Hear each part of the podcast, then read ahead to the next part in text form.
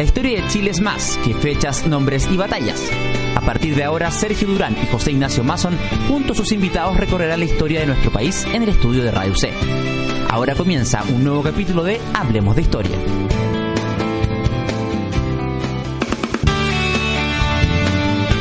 ¿Cómo van amigos de Radio C, C.cl, nuevo capítulo de Hablemos de Historia? Sergio ahora me acompaña a la conducción. ¿Cómo va Sergio? Hola, ¿qué tal? ¿Todo bien? Bienvenido nuevamente, todo bien por estos lados. Nueva semana, nueva semana para conversar de historia. Eh, muchos historiadores, muchos invitados han pasado 130 por acá y hoy no es la excepción. Estamos con el estudiante del doctorado en historia de la Universidad Católica Nicolás Celis. Gracias Nicolás por venir acá a Radio C. Muchas gracias por la invitación y nada, feliz de estar acá. Soy un seguidor del programa.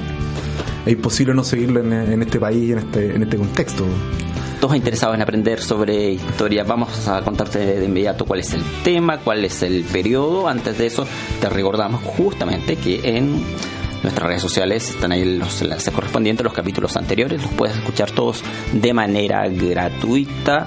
También está disponible en Editorial Quimantú el libro Hablemos de Historia, la historia del fútbol, la historia de la televisión, anarquismo, prostitución, entre otros asuntos. Pregunta en Editorial Quimantú. Hay un tema que ya lleva varios años en el tapete, eh, parte de la coyuntura, que tiene que ver con los abusos sexuales, la violencia sexual. En Chile em, se van destapando a la medida que pasa el tiempo nuevos casos, se van conociendo nuevos casos, incluso de eh, figuras, en el caso eh, religiosas, que em, unos probablemente tenían en el pedestal, tenían como figura máxima, em, pero que simplemente se, han caído de, de. Vamos a hablar, justamente pensando en este tema, en, acerca de la violencia sexual en Chile, fines del siglo XVIII, comienzos del siglo XIX. Ya lo presenté, Nicolás Celis está cursando su doctorado en Historia en la Universidad Católica. Nuevamente, gracias. Primera pregunta que te hacemos, eh, ¿cómo llegas? ¿Por qué llegas a este tema? ¿Qué te llama la atención? ¿Influye en algo la coyuntura, por ejemplo? Eh, bueno, esa pregunta creo que, eh, por lo menos en, mi experiencia, no, no, puedo dejar de lado muchos diálogos, eh, muchas relaciones con, con, personas con las cuales uno se va formando eh, a lo largo de, esta, de, esta disciplina. Y, efectivamente creo que lo coyuntural sin duda puede interpelar eh, el oficio de la historia. Eh, muchas veces la realidad podría eh, desbordar lo teórico, desbordar las intenciones de investigación, pero yo creo que, y de acuerdo a, las investigaciones que uno ha podido realizar, y no solamente yo, sino que otras personas también que en su momento las voy a nombrar también, porque también me nutro de, de esas investigaciones, eh, las violencias sexuales en Chile son contemporáneas hace dos, tres siglos. O sea, tenemos algunos casos en archivos judiciales, particularmente albergados en el Archivo Nacional. Eh, alrededor del año 1670 hacia adelante ya tenemos eh, registros judiciales, jurídicos judiciales, sobre violencias sexuales. Ahora, por supuesto, todo eso dentro de entenderlo dentro de un contexto, dentro de, de la movimentalidad que de las representaciones que se tienen sobre la violencia sexual en distintos periodos en la historia de Chile. Sin embargo, es un, es un tema que, que uno requiere constantemente, o requiere en definitiva tener perspectiva histórica para poder hacer cualquier tipo de análisis eh, en la actualidad, desde mi, desde mi opinión. Por lo tanto, eh, el llegar a este tema sin duda parte de investigaciones previas. En mi caso, eh, yo cursé el magíster en Historia en la Universidad de Santiago. Eh, ahí tuve la oportunidad de conocer eh, profesores que, con los cuales me, formé en distintos ámbitos, particularmente em, al profesor René Salinas, quien, a quien uno le debe mucho, mucha mm, em, le debe mucha, muchas cosas en el sentido de su experiencia también eh, intelectual. Eh, no solamente él abre la posibilidad de estudiar la familia, las mentalidades, la demografía, sino también la sexualidad. Eh, y con él yo trabajé en mi tesis de magíster, que tenía referencia hacia la noción de escándalo público para el siglo XVIII.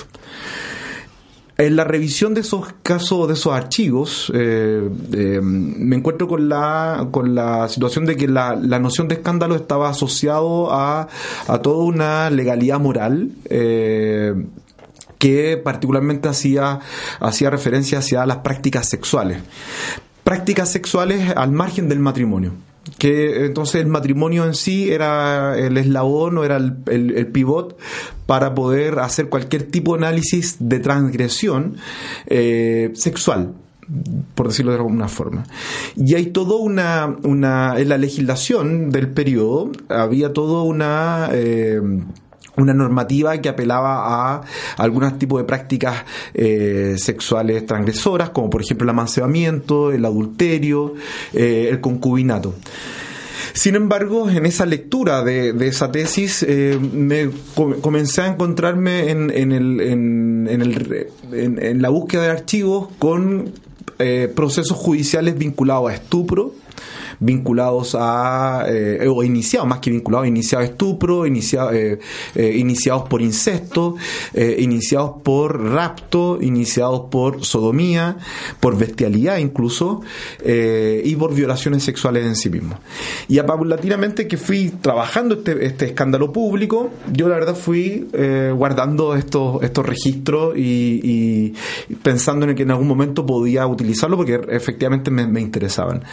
Termino con mi tesis de magíster sobre noción de escándalo público. Eh, comienzo a rastrear este nueva, esta nueva eh, posible investigación y ahí me encuentro con una serie de, historiadores e historiadoras que en Chile como en, Hispanoamérica y también a nivel europeo han trabajado eh, la violencia sexual.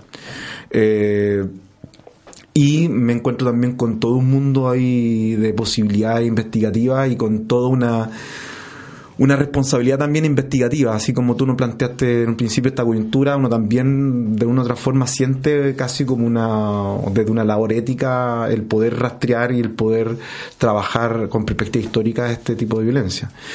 Y paulatinamente me fui quedando, de acuerdo a cómo fue desarrollando mi, investigación, fui seleccionando algunos casos, fui seleccionando algunas materias en particulares y actualmente estoy abordando eh, la violencia sexual con, con cierta, a través de ciertas categorías, que son eh, mujeres menores, menores eh, violencia sexual efectuada por personas cercanas a esta, a esta víctima o a esta mujer, muchas veces que son parte de la familia, son parte de la intimidad del hogar o cercanos a la familia eh, y muchas veces estas estas violencias son perpetradas al interior eh, del hogar o en la cercanía.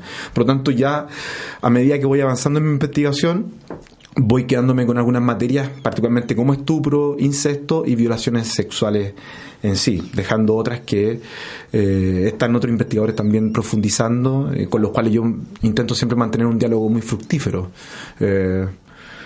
Eso en un, en un primer momento. Eh, creo que mm, las temáticas, eh, insisto, a medida que uno va, mm, no sé si madurando, yo en este momento estoy en un proceso de mucha exploración. Eh, estoy en un proceso en el cual estoy eh, muy, muy metido en el Archivo Nacional, pesquisando una serie de, procesos, haciendo lecturas muy indiciarias, lecturas muy, muy a ras de suelo, porque en definitiva los, los archivos judiciales son en este momento para mí la gran fuente con la cual estoy consultando en esta etapa de investigación. Y estos casos que yo te acabo de decir, eh, en algunos hay una gran cantidad de material y de están muy nutridos por mucha información que distintos actores eh, en distintos momentos de la historia de, este país fueron aportando para entregar una visión distinta de la violencia sexual.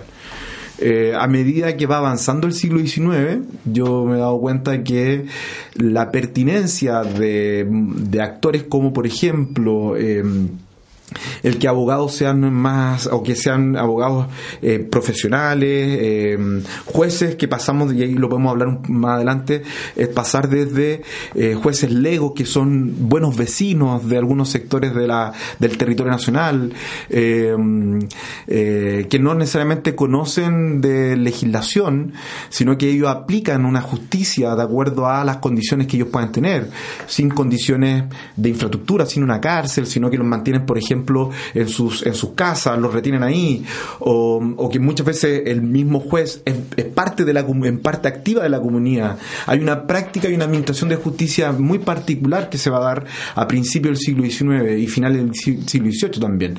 Eh, y eso va a ir cambiando, va a ir mutando, se va a ir performando durante el siglo XIX con jueces, jueces que conocen la, la, la, la legislación, eh, jueces profesionales, abogados también que van a ser cada vez mucho más em, eh, cuidadosos con respecto a, su misma, a sus mismas defensas, la participación de, testigos también van a ser, va a ser muy importante y siempre lo ha sido.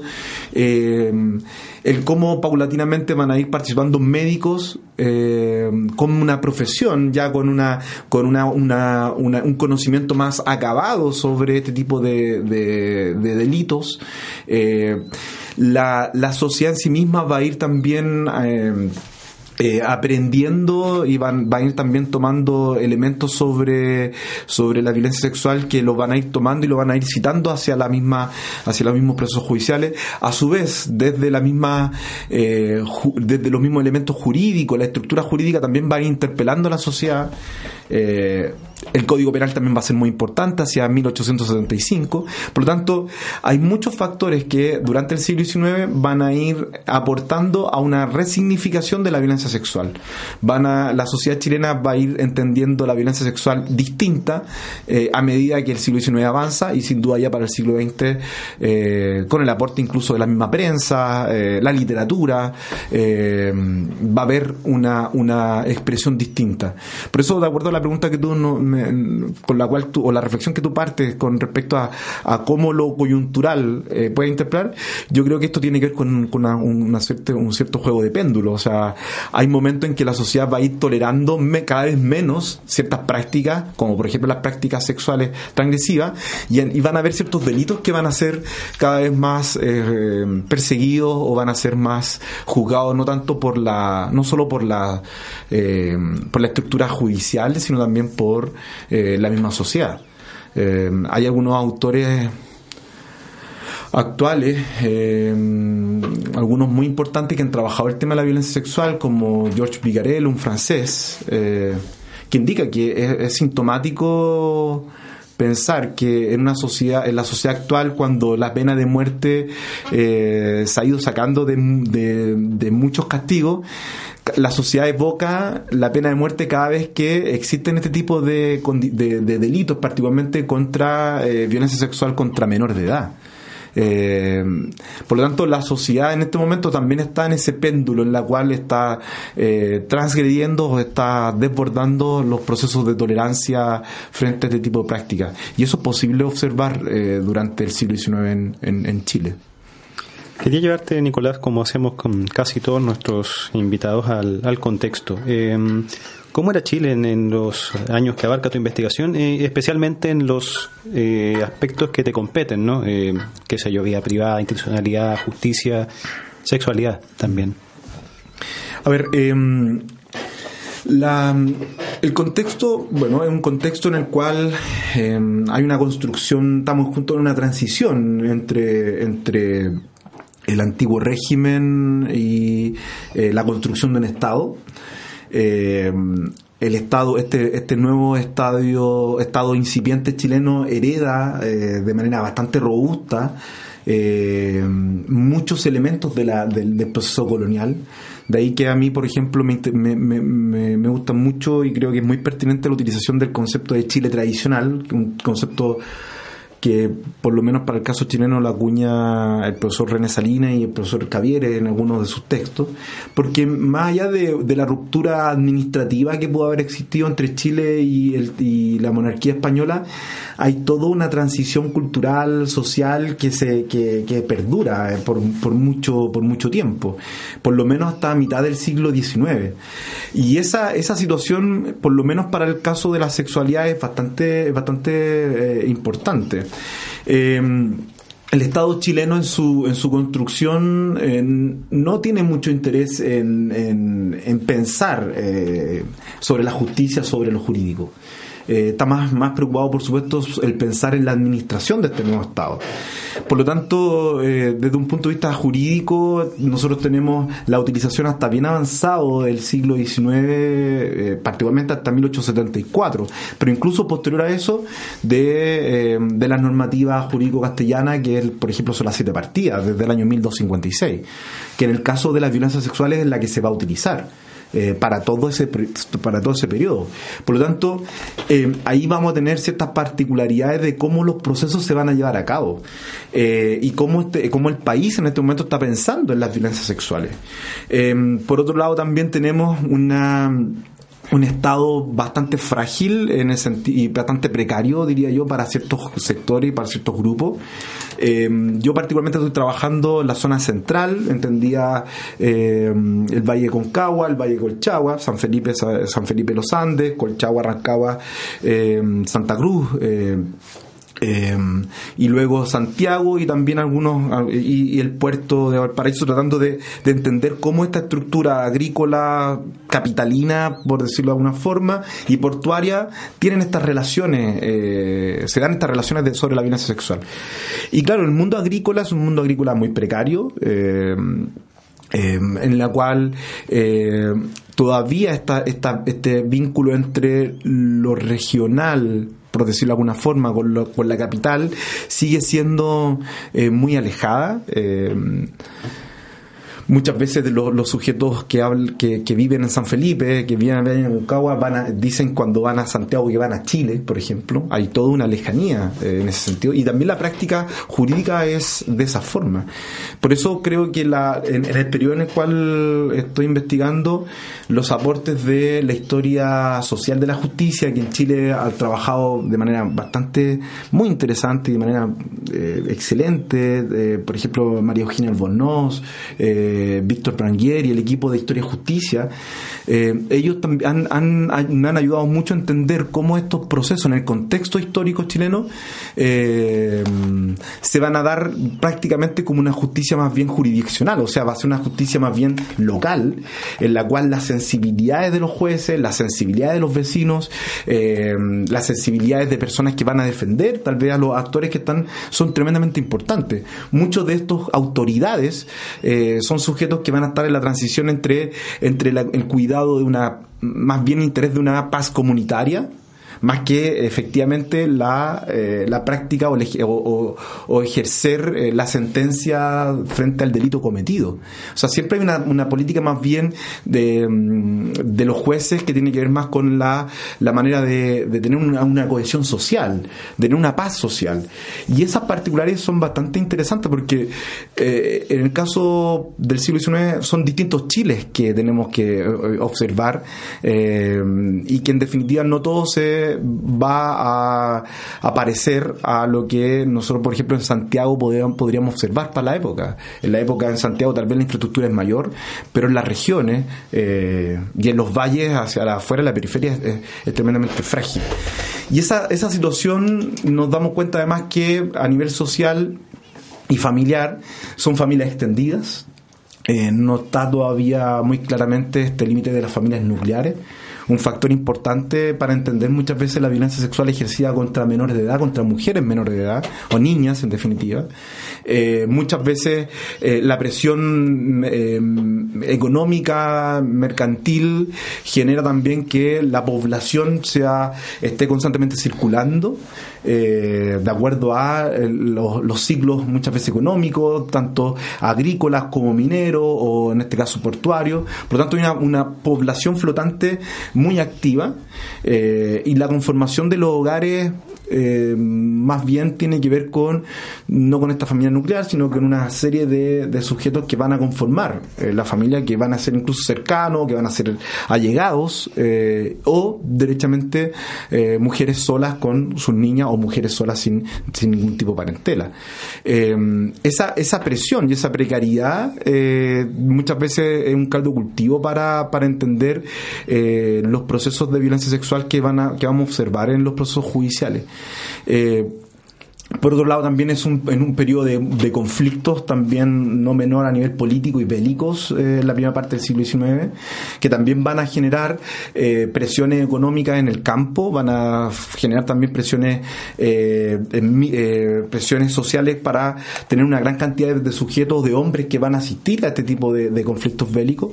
Por lo tanto, yo diría que es un periodo de mucha fragilidad institucional, eh, y mucha fragilidad social también eh, en el periodo en el periodo que, yo estoy investigando eh, muy muy distintos a lo que podríamos también entender tal vez con grupos de élite. En los procesos judiciales por lo general salen grupos populares, tal vez por las mismas condiciones del proceso judicial en sí, por las mismas condiciones en las cuales se castigan y se persiguen a grupos más populares. Eh, sin embargo, es, la fuente con la cual yo he podido dialogar y, por supuesto, observando a otros, otros estudios que se hacen de la élite chilena, yo me atrevo a decir que es una diferencia bastante sustancial y que van a, van a dar eh, condiciones tal vez eh, bien, bien estrictas como para que la violencia sexual se dé por lo menos en este, en este, en este grupo, sin, sin pensar, por supuesto, que la violencia sexual no sea transversal a los grupos sociales, a los grupos socioeconómicos. En, este, en mi caso, por lo menos, donde más he tenido posibilidad de acceder es a los grupos populares, insisto, con una fragilidad institucional, social, eh, que, que, es, bien, es bien interesante de, de observar. Antes de ir a la pausa, nos quedan aproximadamente unos cinco minutos parece ser, y tú me lo puedes rectificar, rectificar eh, haber algunos puntos en común con el presente, por ejemplo, en cuanto a, las, quienes abusaban sexualmente. La discusión siempre en la actualidad es, bueno, ¿por qué no se hacen estas denuncias de parte de los menores de edad o cercanos a los menores de edad cuando son abusados sexualmente? Y la respuesta es, bien difícil que se pueda hacer la denuncia cuando han sido familiares o, vecinos o personas que trabajan cerca. ¿Cómo podría hacerse la denuncia si quien abusa es alguien cercano? Parece darse también en esa en esa época que tú investigas. Yo creo que la, o sea, la, aquí hay una diferencia entre las, entre las prácticas que se utilizan para eh, perpetuar el delito, que creo que tiene una larga duración la forma, muchas veces eh, la, práctica en el sentido incluso de la amenaza, del miedo, generar miedo, de la vergüenza que podría llevar para, para ciertas personas, particularmente para mujeres y niñas, el, denunciar eh, la pérdida de su virginidad o, la, eh, el denunciar el acceso violento sexual. y lo que cambia es lo que comentaba al principio, las representaciones sobre ese tipo de, de la significación sobre ese tipo de delito. Y ahí efectivamente hay ciertos factores que son interesantes. Si bien la, el, hecho de que de que sea un eh, agresor cercano a la familia, da la posibilidad de identificar más rápidamente el agresor. O sea, efectivamente las personas saben quién es, incluso lo pueden con nombre y apellido y saben dónde, de dónde son, o son parte de la familia o son cercanos a la familia. Eh, sin embargo, eh, el poder o el secreto o, la, o, la, o, los acuerdos familiares que se pueden desarrollar ahí eh, son muchas veces muy estrictos y muchas veces amparados también por la comunidad para que puedas desbordar este espacio y llegar a la institucionalidad. Eh, muchos de los procesos judiciales por incesto están eh, iniciados por oficio, es decir, por, eh, por las mismas autoridades, tal vez previo a algún tipo de rumor, algún tipo de, información que ellos tienen para poder acceder a esta, a esta familia e intervenir en esta familia. No así otro tipo de casos, como por ejemplo estupro, que muchas veces son las madres de las propias niñas las que van a denunciar a este tipo de, procesos. Embargo, podríamos decir que en una gran, una gran cantidad de porcentaje son, son las madres de las niñas y, es, y son, los, son las propias autoridades las que van a ir a a eh, iniciar los procesos judiciales. Eh, es muy difícil observar eh, una niña, es muy difícil encontrar una niña que ella misma inicie el proceso judicial. Y tiene que dar también con la precariedad que hablaba en un principio institucional. Es decir, si bien hay leyes que puedan amparar a la mujer y a las niñas en la época de estudio, no necesariamente esas leyes se van a llevar a cabo. Eh, y ahí es donde hay una suerte de, desamparo institucional por, sobre estas estas mujeres que que en el proceso judicial se puede llevar a que se puede permitir que, que ellas desarrollen toda una administración de la administración de cómo acceder a esta justicia.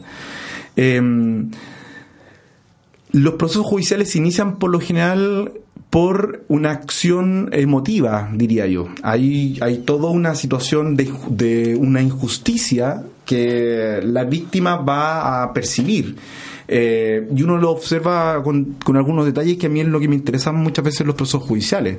Eh, por ejemplo, hay una gestualización que se pueda describir, hay una emocionalidad que se describe. Por ejemplo, el grito. Eh, cuando, cuando ellas relatan cómo fue el, este, este, acceso sexual violento, ellas indican que gritaron, ellas indican que hay una acción comunicativa para poder advertir o a las comunidades o a las personas cercanas. Para mí ese grito no solamente hay una acción, no solamente hay una, una, fractura de, del ambiente, sino también tiene que ver con, con la noción y con la conciencia de estas mujeres, por muy pequeñas que sean, la conciencia sobre su honor la conciencia sobre que lo que está pasando no es algo que debiese suceder. O sea, hay inmediatamente una resistencia eh, producto de este acceso. Y además la propia resistencia, como ejercicio, es una de las pruebas dentro del proceso judicial para demostrar que ellas no son cómplices de este acceso sexual. Para el siglo XVIII, previo a la noción de víctima, que es una noción más bien del siglo XIX, de la, de, la racionalidad jurídica del siglo XIX, em, los jueces lo que buscan es la no culpabilidad de una de las de los actores. Eh, no se piensa inmediatamente en que la mujer es inocente, sino que se piensa en quién no es culpable de ello y se eh, comienza a registrar y se comienza a investigar sobre cuánto la mujer pudo haber seducido, pudo haber permitido o estuvo de acuerdo con que eh, ese ejercicio de violencia sexual se haya sido perpetrado frente a ella. Entonces, las eh, personas, particularmente las mujeres que van a la justicia, y que deben iniciar un proceso judicial, muchas de ellas son muy conscientes de la administración o de los recursos que ellas deben utilizar para poder conseguir la sentencia o conseguir lo que ellos estiman conveniente como reparación de esto injusto. Eh, por lo tanto, hay muchos, hay muchos, hay muchos, hay muchas cosas que dentro del proceso judicial podemos observar eh, que o eh, amparan el silencio o permiten el silencio, eh, el secreto eh, o muchas veces acuerdos que son familiares que no permiten que este tipo de, procesos o de este tipo de acciones salgan a, la luz pública. Estás en sintonía de Radio C, ideas que suenan bien, radioc.cl. Nos vamos a ir un corte, estamos en otro capítulo de Hablemos de Historia. Nicolás Celis, historiador, hoy nos habla sobre violencia sexual en Chile, fines siglo XVIII, comienzos siglo XIX. Nos vamos a un corte y volvemos de inmediato.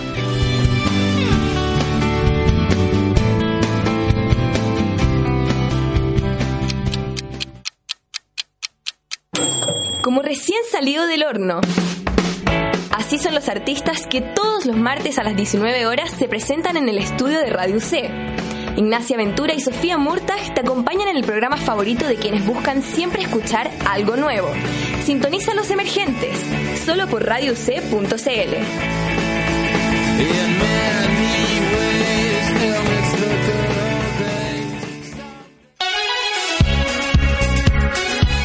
Lo mejor y lo de la música chilena lo encuentras en Radio C. Todos los martes y jueves a las 20 horas, no te pierdas las mejores entrevistas, música en vivo y noticias que Producto Nacional trae para ti. Todos los martes y jueves a las 20 horas, sintoniza Producto Nacional, solo por Radio C.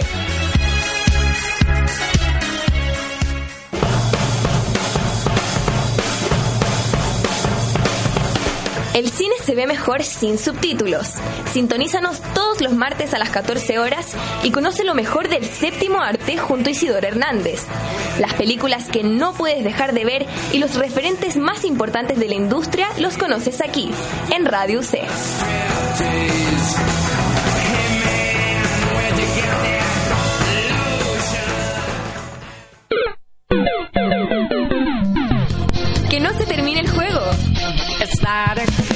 Núñez y Andrés Simon te esperan todos los viernes de 14 a 15 horas para hablar sobre todo lo que necesitas saber de la industria de los videojuegos. Escucha Entre Pixeles, solo por radioc.cl.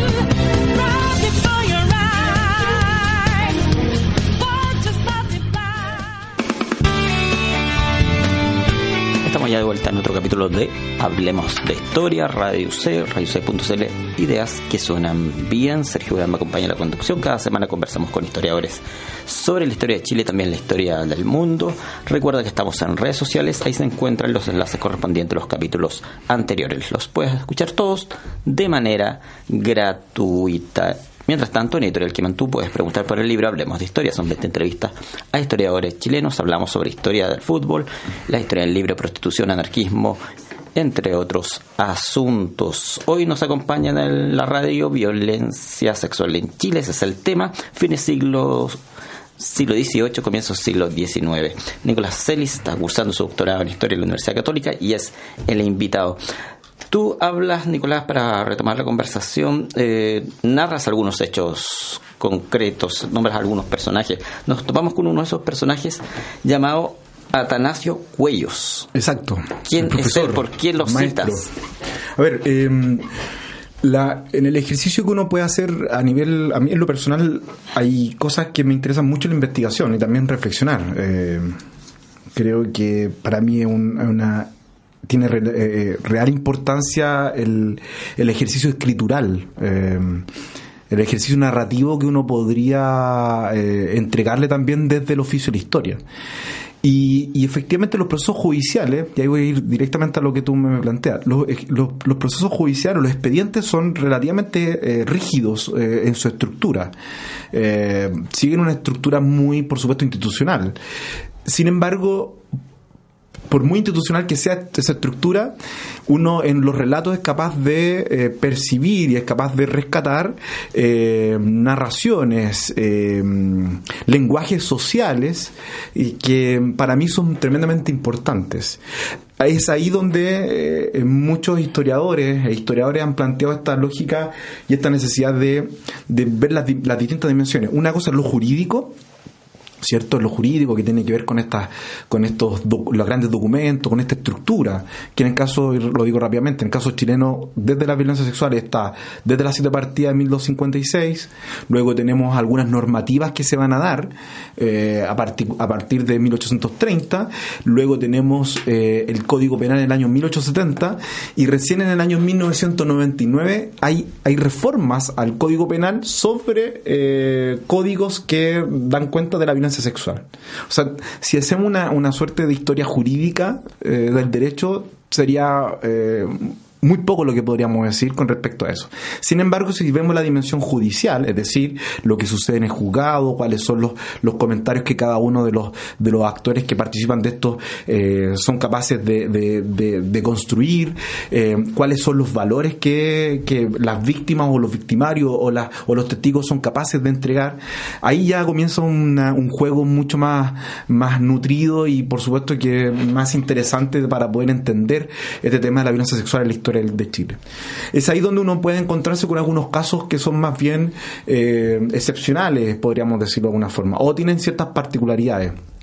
Eh, uno puede hacer este juego de escalas de análisis. Eh, tiene un, uno puede tener una gran cantidad. En mi caso, por ejemplo, eh, manejo alrededor de eh, más de 800 casos, por ejemplo, para violencia, casi 60 casos de incesto, más de 150 casos de estupro en el periodo entre 1830 y 1910, por ejemplo.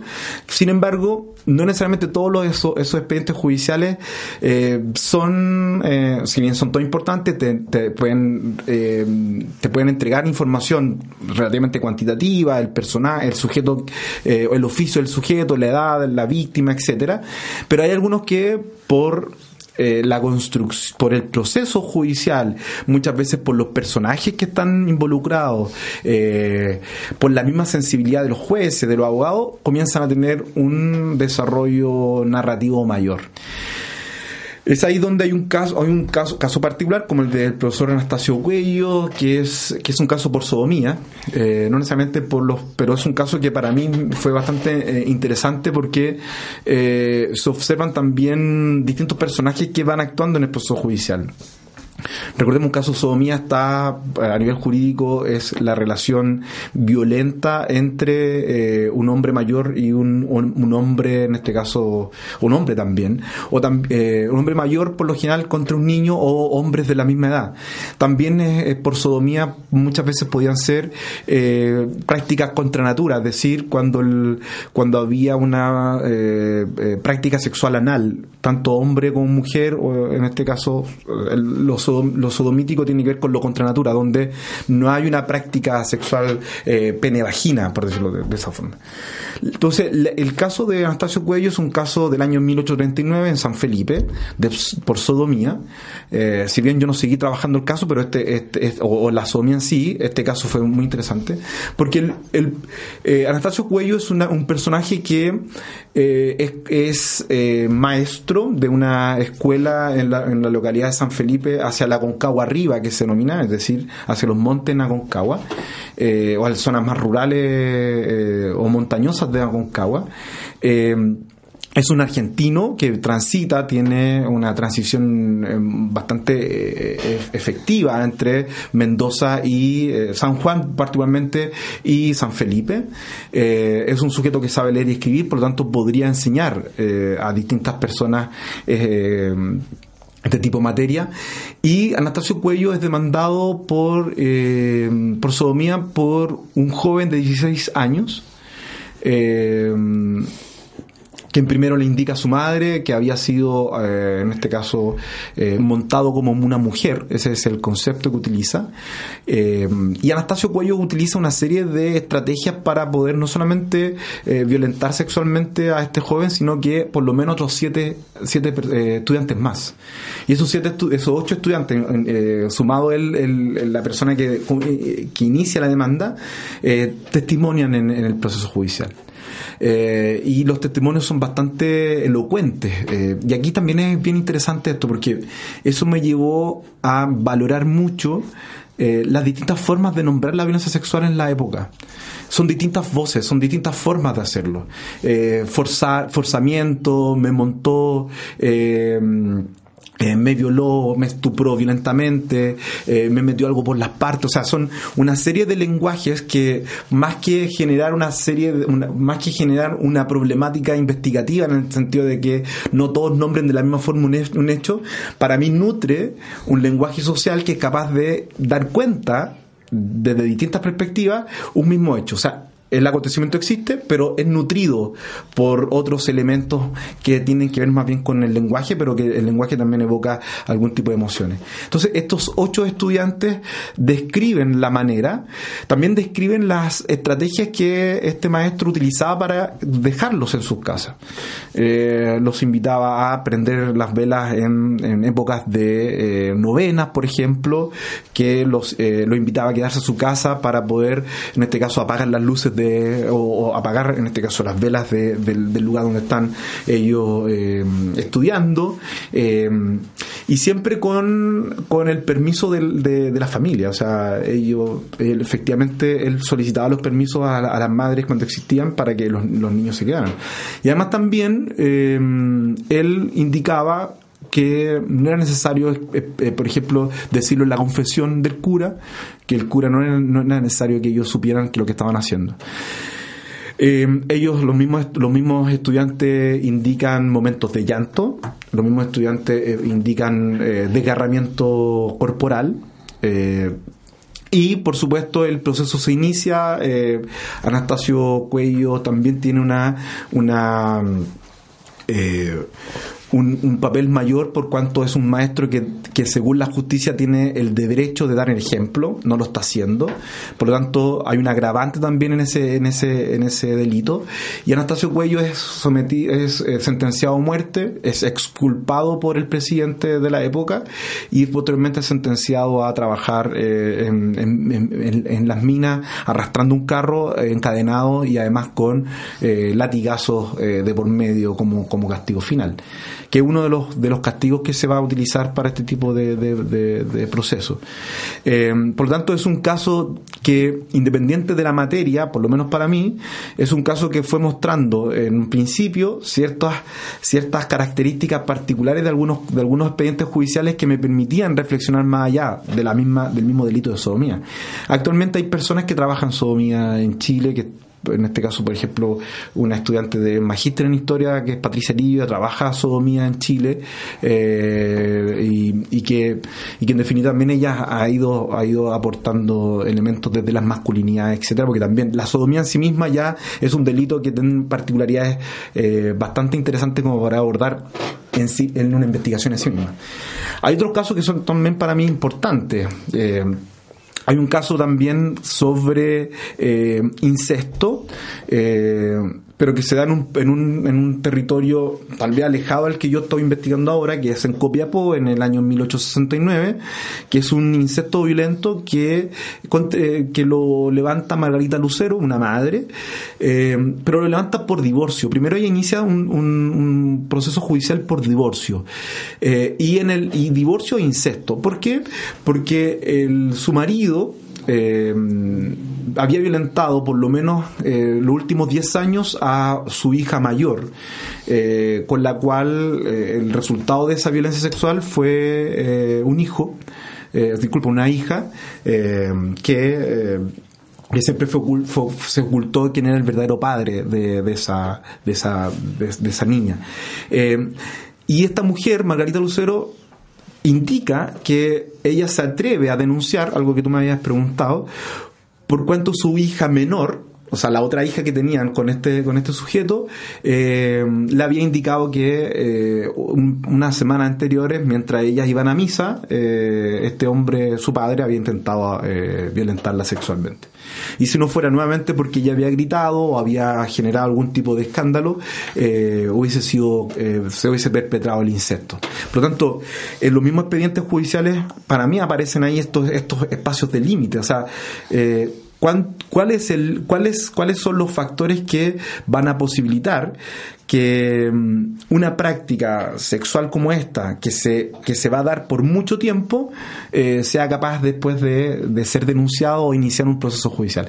Y eso los procesos los expedientes judiciales te pueden indicar ese tipo de cosas. En este caso, la madre, en este caso, Margarita eh, Lucero, eh, es capaz de indicar que cuando ya su hija menor también iba a pasar por lo mismo, apoyado también por la hija mayor, que había sido ya eh, abusada por lo menos 10 años, le dijo, si tú no, si no, si no denunciamos, eh, le va a pasar a ella lo mismo que me pasó a mí.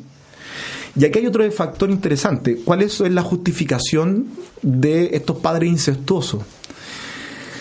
Que también tiene que ver con una noción del contexto de la época, que, que, tal vez ahí Sergio también me lo comentaba. Eh, este sujeto dice, me, me, yo voy a usar de ellas porque a mí me ha, me ha costado.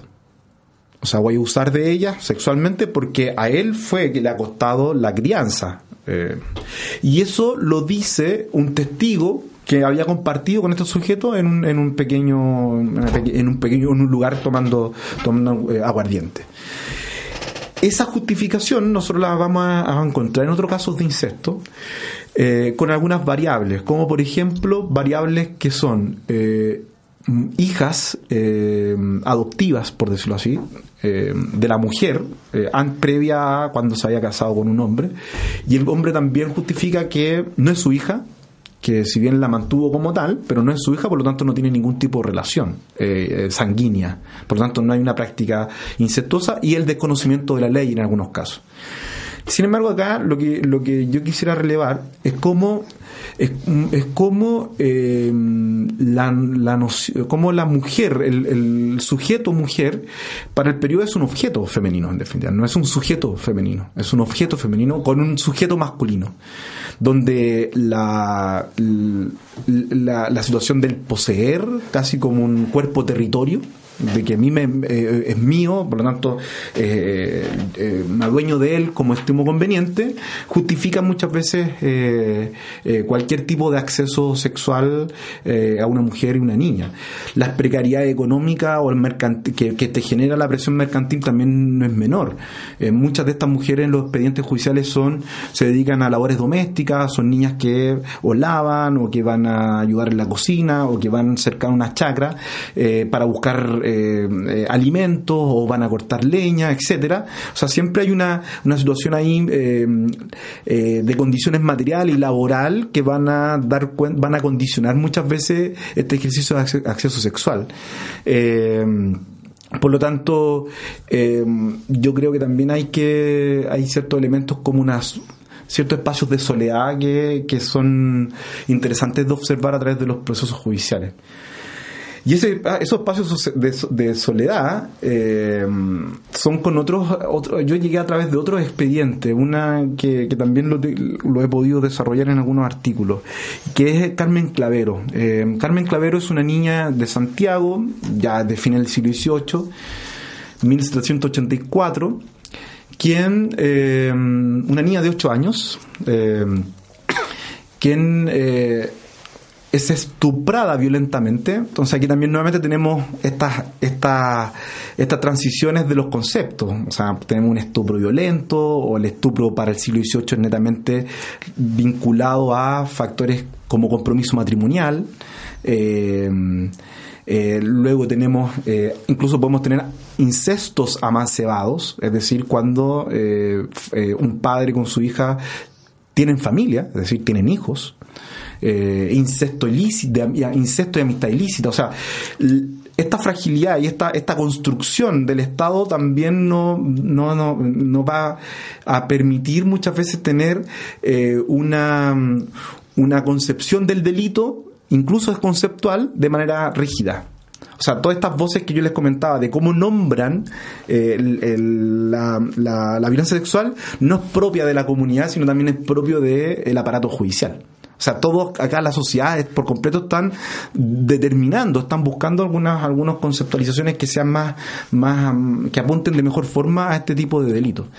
El caso de, de, Carmen Clavero es un caso que para mí fue muy interesante porque aquí, por ejemplo, hay una gran cantidad de testigos, eh, eh, ella pertenece, yo diría, a un estrato social distinto a, al que me había encontrado eh, de manera mucho más común, porque ella es, hija de un comerciante, de un guitarrero, por lo tanto hay un espacio ahí de, condiciones materiales distintas.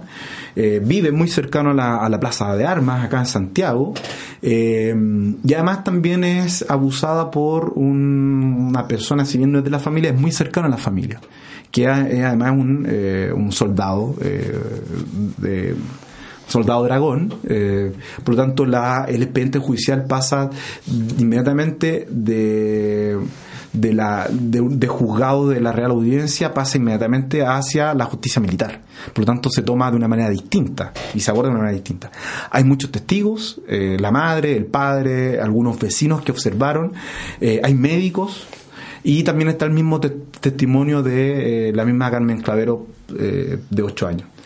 Por lo tanto, Carmen Clavero además también me, invitó a explorar otros elementos que son bien particulares de los expedientes judiciales que tienen que ver cómo la violencia se materializa en el cuerpo. Eh, por cuanto también es un es una es una prueba, el cuerpo es la prueba del delito de este tipo de, de crímenes. Eh, y ese, y ese, esa prueba tiene que estar, por supuesto, debidamente justificada por los que observan el cuerpo, por los que registran el cuerpo y también por algunos médicos que testimonian el cuerpo. Es decir, paulatinamente los, los médicos van a ir eh, tomando un papel fundamental, eh, porque son capaces de o apoyar el proceso judicial o simplemente desestimarlo. En el caso de Carmen Clavero, todo indicaba que efectivamente había sido estuprada de manera muy violenta, había sido estuprada en, la calle, cercano a menos de dos cuadras de su casa. Eh, el mismo expediente judicial indica cuáles son las condiciones con las cuales la madre la recibe, con sangre, desgarrada, o sea, la registran prácticamente nueve personas, entre autoridades, eh, testigos, vecinos, familias, eh, médicos. Eh, para luego llegar a la, a, la, a la sentencia que efectivamente este soldado había, había había estuprado a, Carmen Clavero. Este soldado era muy amigo de su padre, por cuanto su padre era un artesano guitarrero y este soldado era un, guitarrista aficionado, por lo tanto eh, era muy conocido en el lugar. Y eso permitió que la niña Carmen haya reconocido rápidamente al soldado. Eh, fue capaz de describir sus ropas, sus manos, eh, su voz incluso y que eso no haya caído duda por lo menos para iniciar el proceso. Después ya el proceso comienza a, eh, generar, a, tener un, un, camino relativamente común. Se le consulta a la niña si ella había, había recibido alguna vez algún tipo de regalo, si había prometido algún tipo de, de matrimonio o tenía algún tipo de palabra matrimonial. Eh, se le, había, se, le, se le indicó a la niña, se le preguntó si es que ella efectivamente estaba segura que había sido este, este, esta persona. Eh, se le pregunta también a sus familiares. Eh, y así, efectivamente, así los, los, expedientes se comienzan a desarrollar y hay muchos elementos que eh, para mí, al bajar la, la, escala de análisis y al ir a estos relatos, a, ir al, desarrollo del expediente, te permiten ir rescatando ciertas particularidades que es mi intención es ir desarrollándolas, por supuesto, eh, nutriéndolas con otros elementos eh, en, mi, en, en, la tesis que estoy construyendo. Por lo tanto, para mí es muy importante la lectura eh, arras de suelo indiciaria, muchas veces son, son elementos, son detalles, eh, de ahí que en algunos elementos creo que la microhistoria ha sido importante para entregar eh, aspectos metodológicos para poder acceder a ella, eh, sin, sin, sin, tener la intención de, de, hacer una tesis desde la microhistoria, pero sí como metodológicamente permiten acceder a cierta información que, que muchas veces están ocultas dentro de estas de estos grandes números estadísticos de quiénes fueron los que, que cuál es el perfil del, del que violenta, cuál es el perfil de la víctima, quién es el que quién es el que va a iniciar el proceso, que son, es muy importante entenderlo, pero para mí tiene que ver también con esta, con esta entrada eh, más, bien eh, indiciaria, diría yo, eh, cada uno de los expedientes. Por eso, para mí hay algunos expedientes un tanto más más importantes que uno que uno los valora porque es capaz de que te abren otras posibilidades que uno va explorando en otros expedientes también judiciales. Estas sintonía ideas que suenan bien. En el capítulo de Hablemos de historia. Antes de que Sergio te pregunte por fuentes, por recomendaciones para seguir eh, investigando sobre este tema, y que nos quedan alrededor de 7-8 minutos de programa. Um, ¿Cómo era el sistema judicial en ese en esos años? Eh, está siempre la crítica con respecto a que beneficia a ciertos grupos de interés en desmedro de eh, los sectores más bajos.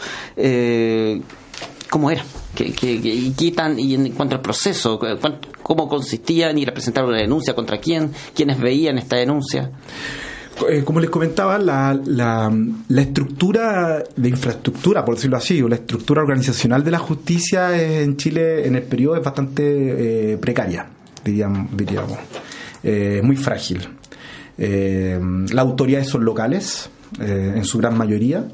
Eh, alrededor del año 1820 que comienzan a haber ciertas normas, 24 particularmente, y ahí eh, Víctor hace sacó hace poco un texto, me permití para, porque creo que, que para los que estudiamos este tipo de cosas es muy interesante, es, producto de su tesis doctoral, el saber y hacer y decir en justicia. Eh, él desarrolla bastante bien este, este, este, periodo. Es una, es una justicia local, diría, es una justicia local, que donde los jueces son parte de las comunidades, no, no necesariamente son sujetos externos, por lo tanto, eh, están muy involucrados con lo que está sucediendo. Seguramente también ellos sabían por voces, por rumores, lo que estaba sucediendo en estas casas, en ciertos lugares. Pero hay momentos que desborda eh, la, la intimidad hay, momentos que se desbordan y que la institucionalidad sí o sí tiene que acceder, o si no, el mal ejemplo para el resto de la comunidad eh, es incontrolable.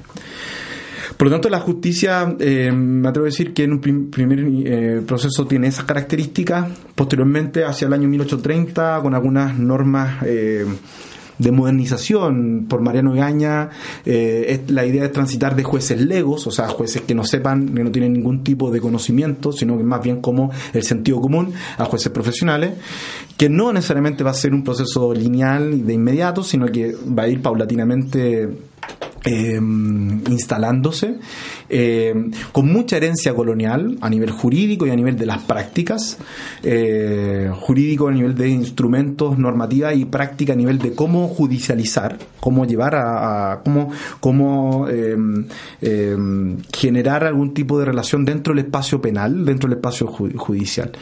Eh, y cuando hablamos, cuando no, no, no, lo digo yo, sino que hay muchos autores que hablan de una, de una justicia policéntrica y multidimensional, porque son muchos los factores que van a estar en juego a nivel de relaciones personales, por decirlo de alguna forma. Eh, no necesariamente todo lo que diga lo, la norma o el documento se va a aplicar sino que hay muchos elementos, muchos acuerdos, incluso acuerdos fuera, algunos, algunos acuerdos previos o fuera del aparato judicial también se van a llevar a cabo. Por ejemplo, eh, uno podría decir que, que el matrimonio, que si bien lo permite lo permite las normativas el matrimonio entre una persona, un hombre que estupra a una niña y que él dice que se va a casar con esa niña porque la niña le había prometido matrimonio y el juez determina que efectivamente se cumpla esa promesa. Si bien eso es parte de la justicia, eh, inmediatamente ahí un, expediente no tiene sentencia y hay que cumplir con este tipo de, de salidas no quiero decir extrajudiciales, pero, pero sí salidas que, eh, que aparta del espacio donde se está disputando eh, eh, este crimen. eso como un primer lugar.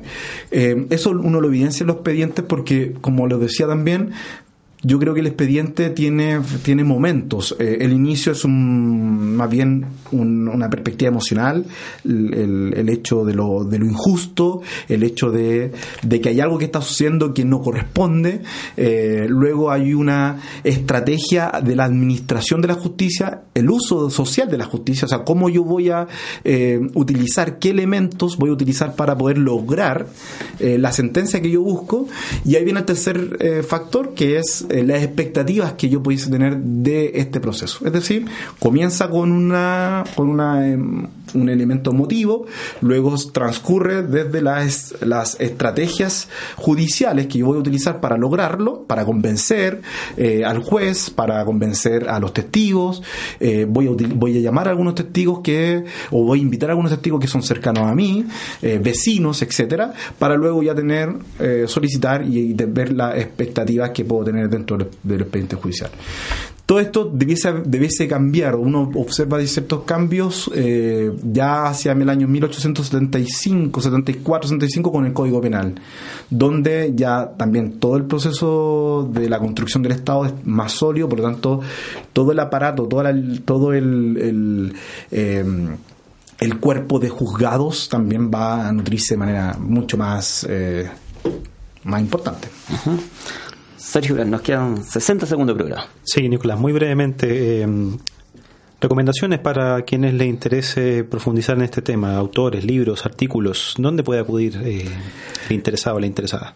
Eh, actualmente en Chile hay, hay un, habemos un grupo que, que, investigamos sobre esto. Rápidamente nombrar a Alejandra Palafox, una española que ha venido a trabajar su postdoctoral sobre violencia sexual, eh, particularmente de la antropología crítica. Eh, también eh, trabajos que Jessica González de la Universidad la UF, de la UFRO, la profesora también, eh, fundamental. Trabajos que, mm, si bien no necesariamente abordan específicamente la violencia, pero sí se acercan desde, desde la justicia, ya lo he nombrado. La misma profesora Verónica Undurraga, que, que trabaja en la Católica, también es una, una, una, lectura importante.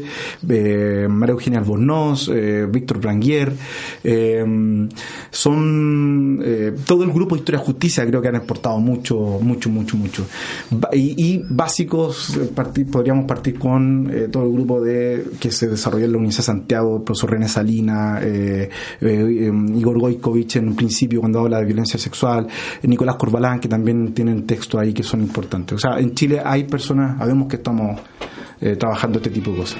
Nos quedamos con esas recomendaciones de autores e investigadores para buscarlas y seguir aprendiendo sobre este tema. Nicolás Celis, gracias por haber venido acá a Radio no, Muchas gracias a usted y nuevamente los felicito por el programa y, y les deseo mucho éxito en lo que venga. Muchas gracias. Sergio, nos encontramos en siete días más acá en Radio C, Ideas que suenan bien. Adiós.